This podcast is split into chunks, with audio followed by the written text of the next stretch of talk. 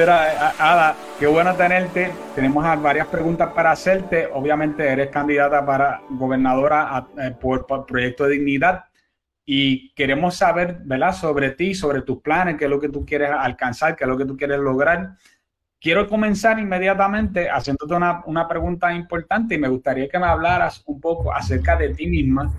¿Cómo Adanora Enríquez llega a aspirar a aspirar a la gobernación? Si te refieres a mi trayectoria, que entiendo que es lo que quisiera saber un poco, ¿verdad? Bueno, pues yo empiezo en la escuela desde los cuatro años de edad, mi primer, en primer grado. Eh, básicamente en aquel momento en, el sistema de escuela de instrucción pública teníamos la capacidad, ¿verdad?, de poder ser adelantados. Así que a los 15 años me graduó de eh, high school no quise tomar los exámenes de avanzada porque entendía que ya estaba todavía, ya estaba bastante avanzada para entrar en el segundo año de universidad. Me gradué a los 19 años, entonces voy a Estados Unidos a trabajar como trabajadora social y terapista de familia. Allí estoy por el, tiempo de cuatro años en una agencia de base comunitaria trabajando con eh, familias de distintos rangos, eh, eh, de distintas razas, entorno cultural, ¿verdad? Y básicamente era buscando prevenir el establecimiento de menores en hogares de adopción. Así que estábamos siendo auditados por el, gobierno y en aquel momento, eh, ya a los tres meses en la primera auditoría, salí por encima de el resto de, los miembros del equipo y fui reconocida por la ciudad eh, debido a la manera en que podía recopilar los datos y el efecto que estábamos teniendo eh, que en esos cuatro años de verdad que fue muy extraordinario. Regreso a Puerto Rico, ah, también en aquel momento estuve eh, entrevistando para distintos proyectos de vivienda para la parte de ocupación eh, y también iba a Washington, D.C. todos los fines de semana del 1993 al 94 porque allí a cuatro cuadras de Casa Blanca pues entonces daba clase de modelaje. Estuve por allá como un año viajando todos los domingos. También fue mi primer impacto, tendría que decirte, con eh, cómo se manejan las cosas en la capital de Estados Unidos, porque después de los seis meses de eh, esta escuela, los padres hicieron un boicot y los estudiantes para que me trajeran a terminar el próximo curso de la escuela de modelaje. Para nosotros en Nueva York eso jamás lo hubiéramos visto, pero eh, así lo hicieron. Así que entendimos que era otro tipo de entorno en el que nos desempeñamos también en esta entidad que estuve trabajando. Eh, aprendí cómo es que se manejan la asignación de fondos, ¿verdad? Como la, entidad que es sin fines de lucro, pues entonces eh, lo busca de parte de los gobernantes, cómo se dan esas asignaciones y qué hay que hacerse. También eh, estuve la oportunidad de participar en eso. Regreso a Puerto Rico a estudiar entonces derecho. Mientras estudio derecho, una de las cosas que hice fue trabajar eh, como lectora para mis compañeros no videntes, ¿verdad? Teníamos cuatro compañeros no videntes en aquellos años y estuve, ¿verdad?, eh, haciendo la voz para que ellos pudieran estudiar eh, y pudieran avanzar en las clases. También fui asistente de cátedra de la profesora Olga Elena Resumir de San Filipo. Le ayudé a editar su libro de criminología que tengo que decirte, Cris, que después me lo encontré varios años después, en el 2009, cuando di eh, clases como conferenciante en la Universidad del Turabo en Yabucoa. Di una clase de criminología y me encontré con ese libro que había ayudado a editar.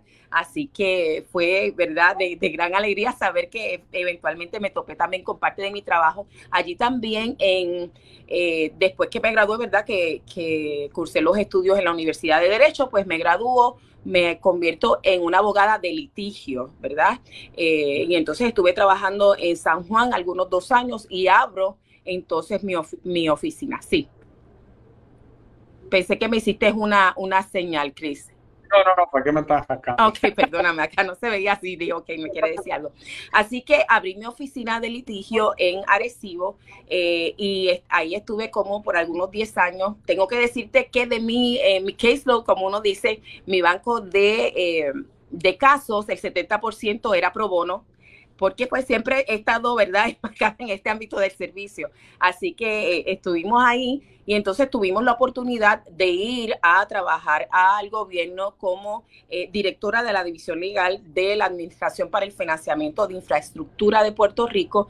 Eh, muy, eh, era, era un tiempo de bastante reto. Una de las cosas que decía el gobernador de turno en aquel momento, el gobernador Fortuño, era que había que reducir los costos, así que por lo menos en la división legal de entrada, eh, yo comencé haciendo un recorte de 133 mil dólares mensuales en cuanto a los gastos que, que, incurríamos. Otra de las cosas que hice fue que los abogados que estaban allí no veían ningunos casos, así que también empezaron a ir al tribunal eh, en cuanto a los contratos que teníamos, pues obviamente aquellos que estaban avanzados en los casos, pues no íbamos a terminar ese tipo de contratos independientemente de, eh, ¿verdad?, a qué bandera política pudiera estar, ¿verdad?, eh, servir el abogado en cuestión.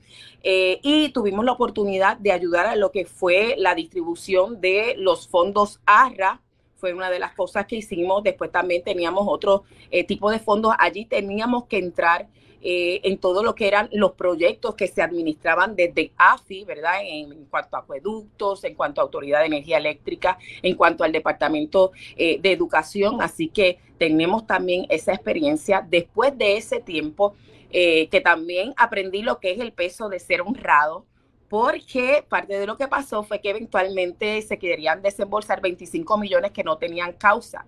Eh, y como no tenían causa, pues efectivamente yo no lo iba a autorizar eh, y la persona que dirigía la, eh, la agencia, obviamente si yo no autorizaba, pues él tampoco porque confiaba, ¿verdad? En, en el criterio. La realidad es que no hubo causa, eso se ventiló también públicamente.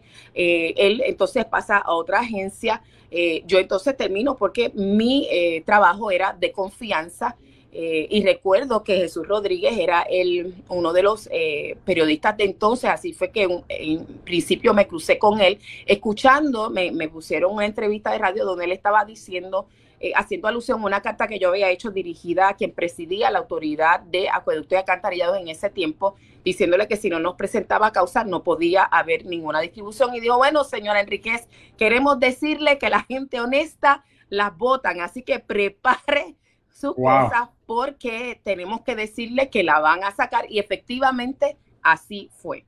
Entonces, eh, para que yo, mucha gente piensa que yo estaba dentro de la estructura del PNP en el sentido de que era parte del, partido, etcétera, y nunca fue así. Yo sí fui estadista, sí voté por el partido y obviamente me afilié porque eh, participé en algunas primarias y automáticamente, pues por eso quedas afiliado. Eh, pero ah. nunca participé, ¿verdad?, dentro de lo que es el movimiento del partido como tal. Entonces, ¿cómo es que llego a mi próxima asignación, que es con la Administración de Vivienda Pública? Bueno, pues en ese entonces había eh, una de las personas que trabajó conmigo en AFI, pues conocía de eh, mis capacidades y en vivienda pública estaban teniendo una dificultad, es que tenían una asignación de 380 millones de dólares que no habían conseguido cumplir con los criterios que requerían eh, para poder certificar y que se hiciera ese desembolso. Y me recomendaron la persona que dirigía. En aquel momento la administración para vivienda pública no me conocía, así que no llego por causa del partido, llegó por causa de mi capacidad, pero también es una posición de confianza dentro de esa administración. Eh, para hacerte un cuento largo corto, yo empiezo con este proyecto, ya las dos semanas los inversionistas, las personas que iban a desembolsar, eh, estuvieron muy agradados porque eh, no habían encontrado hasta ese momento alguien que ocupara mi posición. Yo dirigí todas las oficinas de ocupación de administración, de administración de vivienda pública, así que son los 78 municipios con todo lo que tiene que ver con los administradores privados, presupuesto, todo ese tipo de cosas. ¿También? Entonces, eh, ellos estaban bien contentos, a como al mes de yo estar en esa, en esa posición, era una asignación que tomé por algunos nueve meses, en ocho meses la completamos, al mes siguiente quien, quien dirigía la administración para la vivienda pública fue cesanteada, ¿verdad? Buscaron a otro que dirigiera. Y cuando vinieron a cesantearme a mí, porque por ser una posición de confianza, los inversionistas llamaron y dijeron, si ustedes la sacan a ella, nosotros no vamos a desembolsar porque no vamos a seguir con esto. Cristi, mira esto, yo pensaba que era una dificultad de ese tiempo, es decir, de esos años de administración, cuando yo termino el proyecto Mentero, que hacía 10 años que esa asignación estaba pendiente Ellos querían invertir mm. en la infraestructura y nunca habían encontrado a alguien que pudiera eh, responder a los lineamientos que tengo que decirte que no eran difíciles. Los americanos tienden a ser eh, personas que te dan una lista de cotejo, es 1, 2, 3, 4, pues si es 1, 2, 3, 4, no es 5, 6, 7, a menos que haya algo que ellos requieran. Y no contraté a personas de afuera para cumplir con esta asignación, sino que identificamos personas dentro de la misma estructura de vivienda pública que podían hacer y lo hicimos, lo logramos. Entonces, eh, tengo que decir también que en ese momento de las personas que estuvieran afiliadas al partido que me había nombrado, habían apenas cinco, yo tenía sobre 100 empleados directos.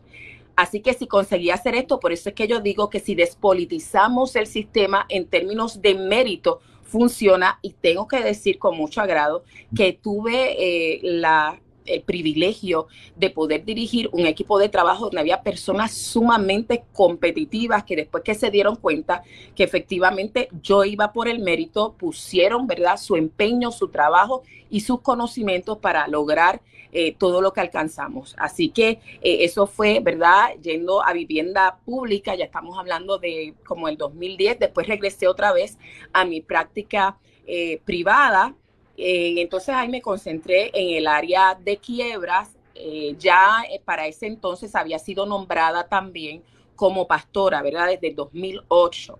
Así que ese aspecto de litigio, ¿verdad? Pues fue cambiado fue porque la Biblia dice que no es bueno que el obispo se vea contencioso. Y esa era mi vena, ¿verdad? El litigio. Así que, eh, ¿verdad? Cambiamos eh, el énfasis de la práctica a quiebra. Y, ahí he estado por los pasados, ¿verdad? Yo diría que casi 12 años consecutivos.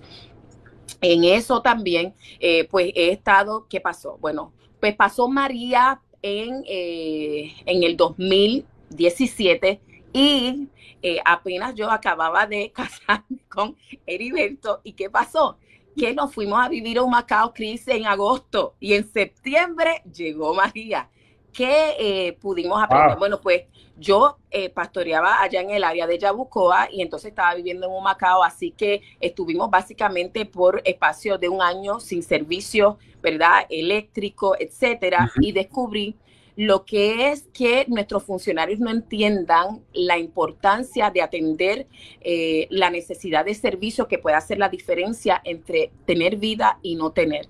En el caso de Yabucoa, Cris, nosotros tuvimos un alza de tres veces, eh, subió la tasa de mortandad en el pueblo, ¿verdad? Para, para darte un ejemplo. Entonces ahí tuvimos la capacidad de trabajar junto con otros líderes comunitarios, no solamente en lo que era la distribución eh, de alimentos, de medicina, sino otro tipo de recursos, ¿verdad? Muchas personas aún de fuera de Puerto Rico se comunicaban eh, conmigo, ¿verdad? Para poder agilizar y teníamos una cadena eh, de impacto como para no repetir, ¿verdad? Las ayudas y para poder conectar la ayuda con la persona que lo necesitaba y certificar, ¿verdad? Dar cuenta en todo ese tiempo, no importa si me dabas 10 dólares, por ejemplo, Chris, yo aseguraba que en lo que nosotros lo empleábamos lo supieras a dónde había ido. Y las personas siempre me decían, no, eh, nosotros confiamos, sí, pero eso también ayuda a que yo me cuide. Y una de las cosas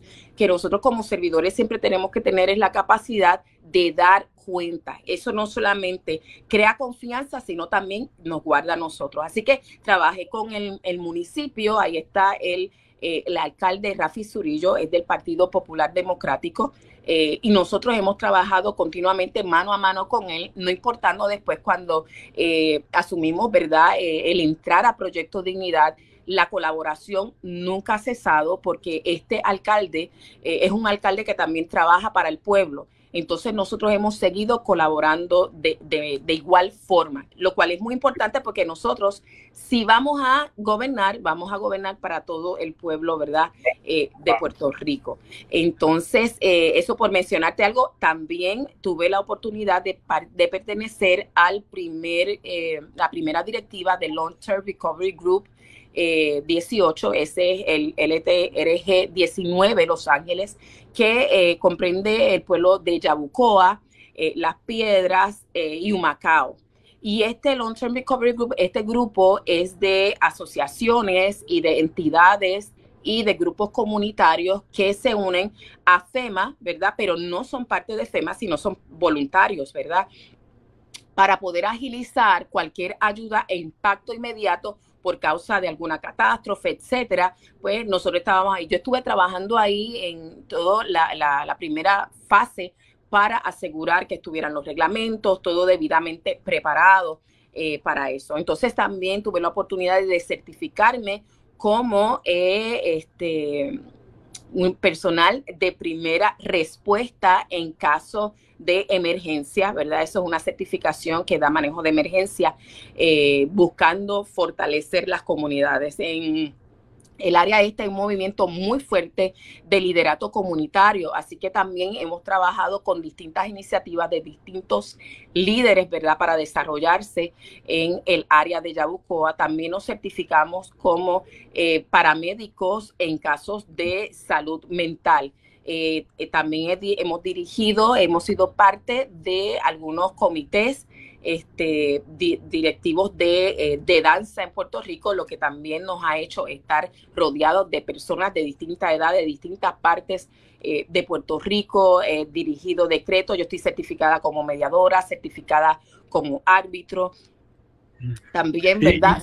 Soy parte de Alliance Defending Freedom desde el 2008, ¿verdad? Eso es otra gama también de experiencias. Y, y, de toda esta experiencia, ¿qué, ¿qué hace específicamente que tú apuntes hacia para gobernadora? ¿Qué, qué, cuál es tu, por qué llegar a, gobernadora? Precisamente porque esa es mi hoja de vida de servicio. Lo que me daría el gobierno es la oportunidad de servir desde una plataforma más amplia. Por ejemplo, yo presidí el Comité de Interacción Ciudadana con la Policía en respuesta a la reforma desde el 2012 al 2015 en la región de Humacao. Fueron tres años, ¿verdad? Presidiendo eh, un comité de algunas 16 personas eh, y todas las decisiones, Chris, estaban representados todos los sectores, incluyendo el sector LGBT en ese, en ese comité. Tengo que decirte que todas las decisiones se tomaron de una manera unánime, no porque fuera una, eh, una regla del comité, sino que se dio de una manera orgánica.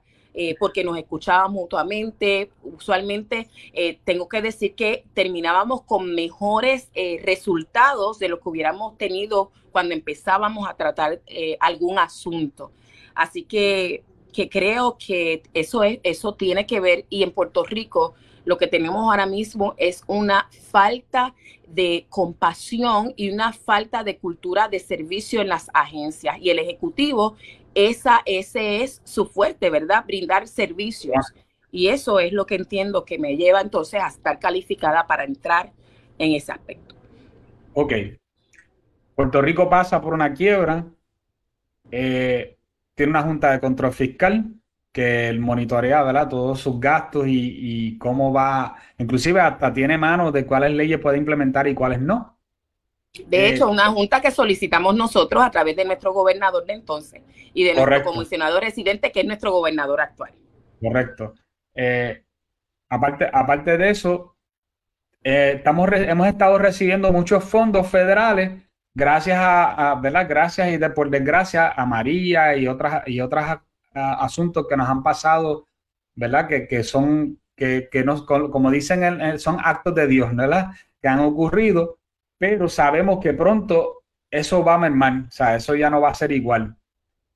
Entonces, ya no tenemos ese mismo potencial de ir y pedir bonos para poder seguir haciendo proyectos.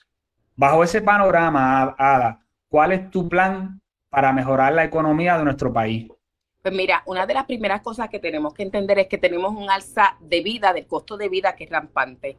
Eh, en mi caso, por ser abogada de quiebra, yo veo eso todos los días, pero no solamente lo veo todos los días, sino que hace unos meses atrás hice una encuesta en mi página preguntándole a las personas, comparando con el 2020, si ahora, cómo comparaba su capacidad para satisfacer sus gastos, ¿verdad? Eh, mensuales en comparación con el 2020 al presente. Y tengo que decirte, Cris, que el 70% de las personas respondieron que tienen que escoger qué pagan cada mes.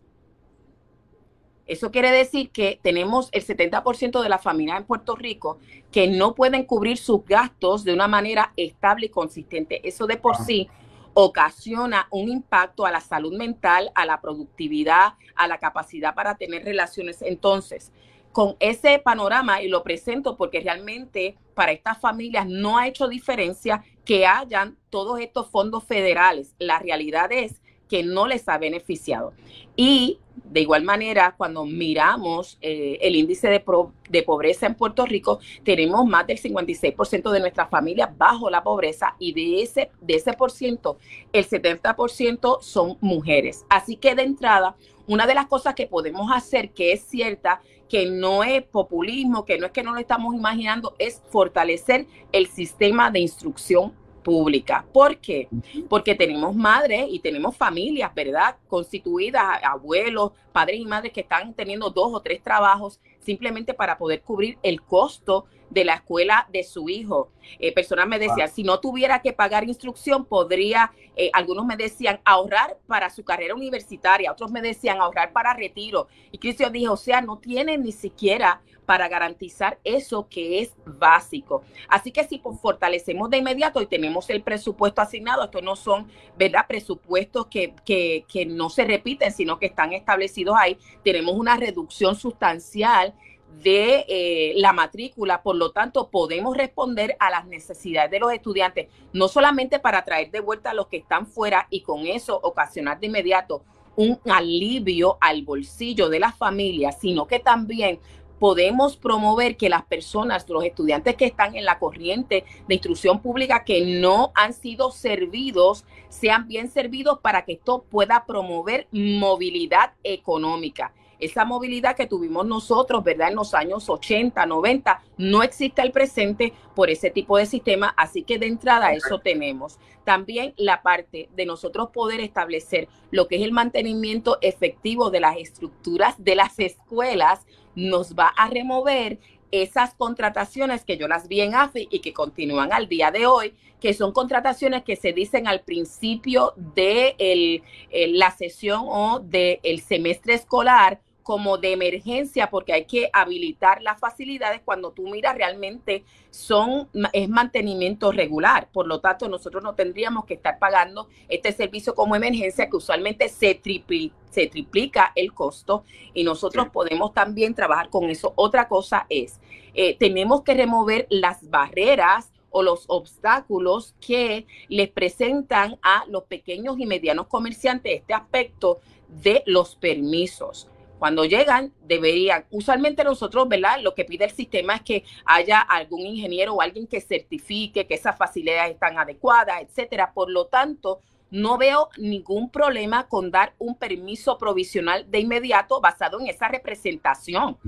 uno lo da provisional de inmediato, o sea, tú llegas, sometes, pagas los sellitos, ¿verdad? los derechos que sean y tienes tu permiso para ir a operar. ¿Y por qué te digo, Cris? Yo he tenido clientes que nunca han podido operar su negocio y tuvieron que irse a quiebra, ¿sabes? Es que yo no me puedo imaginar en sus zapatos, salieron a emprender, eh, lo hicieron de una manera eh, planificada y no pudieron operar porque el permiso nunca llegó y por lo tanto terminan en quiebra sin haber empezado. Eso es algo que nosotros podemos reparar. También eh, tantos, eh, tantos requisitos para, para muchas, eh, muchas cosas que no requieren tener, estar colegiado, por ejemplo. Así que eso es algo que también podemos quitar. Yo pienso que podríamos tener un registro para que cada uno pueda, si tiene algo, ¿verdad? En la casa, está haciendo uñas, etcétera, pues tú te puedas registrar como legítimo, ponerle valor al trabajo honrado de nuestros puertorriqueños. Y obviamente, si nosotros empezamos a hacer eso, vamos a ocasionar una movilidad orgánica económica. Entonces, ¿qué pasa, Cris? Que en los años 70 en adelante, del 70 al 90, se quiso implementar en Puerto Rico un proyecto que era de uno de los gobernadores de afuera para socializar un poco eh, lo que era el gobierno, en el sentido de que el gobierno fuera el primer empleador definitivamente hemos visto lo que eso ha ocasionado. No funciona. Por lo tanto, nosotros lo que aspiramos es establecer el principio de mérito dentro de las agencias y esto lo que implicaría es que la persona que está allí cobrando y no haciendo su trabajo pues se tendría que ir porque no puede estar cobrando sin hacer el trabajo por el que se obligó. Pero aquella persona que lo está haciendo debidamente debe ser remunerada de conformidad. Entonces necesitamos volver a ese aspecto eh, en el gobierno que le daba valor ¿no? al servidor público y que realmente hacía que cuando una persona llegara fuera bien servida. Así que esos son algunos de los, de los principios, ¿verdad?, que eh, nosotros estaríamos haciendo de una manera práctica y de inmediato. Excelente. Yo estoy, muy de acuerdo especialmente con la, parte de negocios pequeños que tienen una carga inmensa y eh, a veces el, pedir un permiso puede tardar dos, tres años o como tú dices, quizás nunca. Eh, aparte de tener que pagar el, permiso, también tienen que pagar un gestor porque ya nadie, pues, el, proceso es tan largo y tan extenuante que no pueden hacerlo solo, necesitan a alguien que tenga conexiones y todas estas cosas. Es, una es una muy oneroso, muy horrible, oneroso. Horrible. Y esa, no, está yendo el tiempo, Chris. Este, me queda ahí unos minutitos rápidamente, ¿verdad? Porque yo sé que tú, tú te tienes que ir ya mismo, pero ¿Cuál, es, eh, ¿Cuál sería tu solución para, para combatir la criminalidad pues eh, en Puerto Rico? Eh, eso es un problema bastante complejo. De entrada tengo que decirte que en el caso de los policías, que Chris, yo no sé si sabes que se les pide hacer un compromiso a los policías que entran de 40 años. 40 años en servicio. No es real. Okay. Eh, eh, eh, o sea, funcionalmente se ha demostrado por estudios que una persona que entra a este tipo de trabajo de seguridad es funcional por 20 años. Y nosotros le estamos pidiendo 40. Así que de entrada, una de las cosas que tenemos que revisar es ese aspecto. Lo segundo, nosotros tenemos aquí, esto es un área que mucha gente no quiere hablar, pero yo sí quiero hablarla. Tenemos en vivienda pública, esto es de conocimiento público, una, un manejo de una administración ilegítima de negocios de trasiego de drogas. Es imposible, sí, es imposible que nosotros vayamos a permitir que esto continúe. No solamente nos cuesta vidas, sino que efectivamente estamos diciendo que vamos a promover una labor ilegítima en Puerto Rico actualmente. Tenemos cerca de cinco países de carteles de cinco países operando en Puerto Rico y esto se tiene que acabar. Yo quiero decirte que por lo menos bajo mi administración, nosotros no le vamos a pedir permiso a ningún tirador de drogas, permíteme decírtelo así. No vamos a estar coordinando quién entra y quién sale de una de una un complejo de vivienda pública dirigido a servir a nuestra gente en momentos difíciles. Entonces, por ahí nosotros vamos a entrar. Hay muchas cosas que están pasando en nuestras calles porque ese tipo de operación se ha permitido. Y aunque muchos no quieran hablar, necesitamos tratarlo porque esto está ocasionando pérdidas de vidas, inestabilidad económica y obviamente eh, afecta también la salud mental de nuestro pueblo. Así que, Cris, por lo menos eso te lo puedo dejar ahí. Gracias por tenerme. ¿ah? Mira, eh, me, gustó mucho. Traíste unas cosas ahí que nunca la había escuchado antes, especialmente lo de los policías de 40 años, eso ni lo sabía. Eh, me siento que, que, nos quedamos cortos. No sé si esto lo vas a poder hacer, lo vamos a poder hacer de nuevo. Claro, claro, lo coordinamos, volvemos otra vez. Sí, yo creo que mucha gente se quedaron con las ganas de seguir escuchándote y eso siempre es bueno, ¿verdad? Así que nada, este, hasta aquí vamos a poder llegar en esta noche. Adam, otra vez muchas gracias por tu participación y pronto pues esperamos coordinar a ver si podemos tenerte de nuevo y hacerte algunas preguntitas más. Claro que sí. Muchas gracias por la oportunidad, Cris, siempre a tu servicio. Gracias, gracias siempre.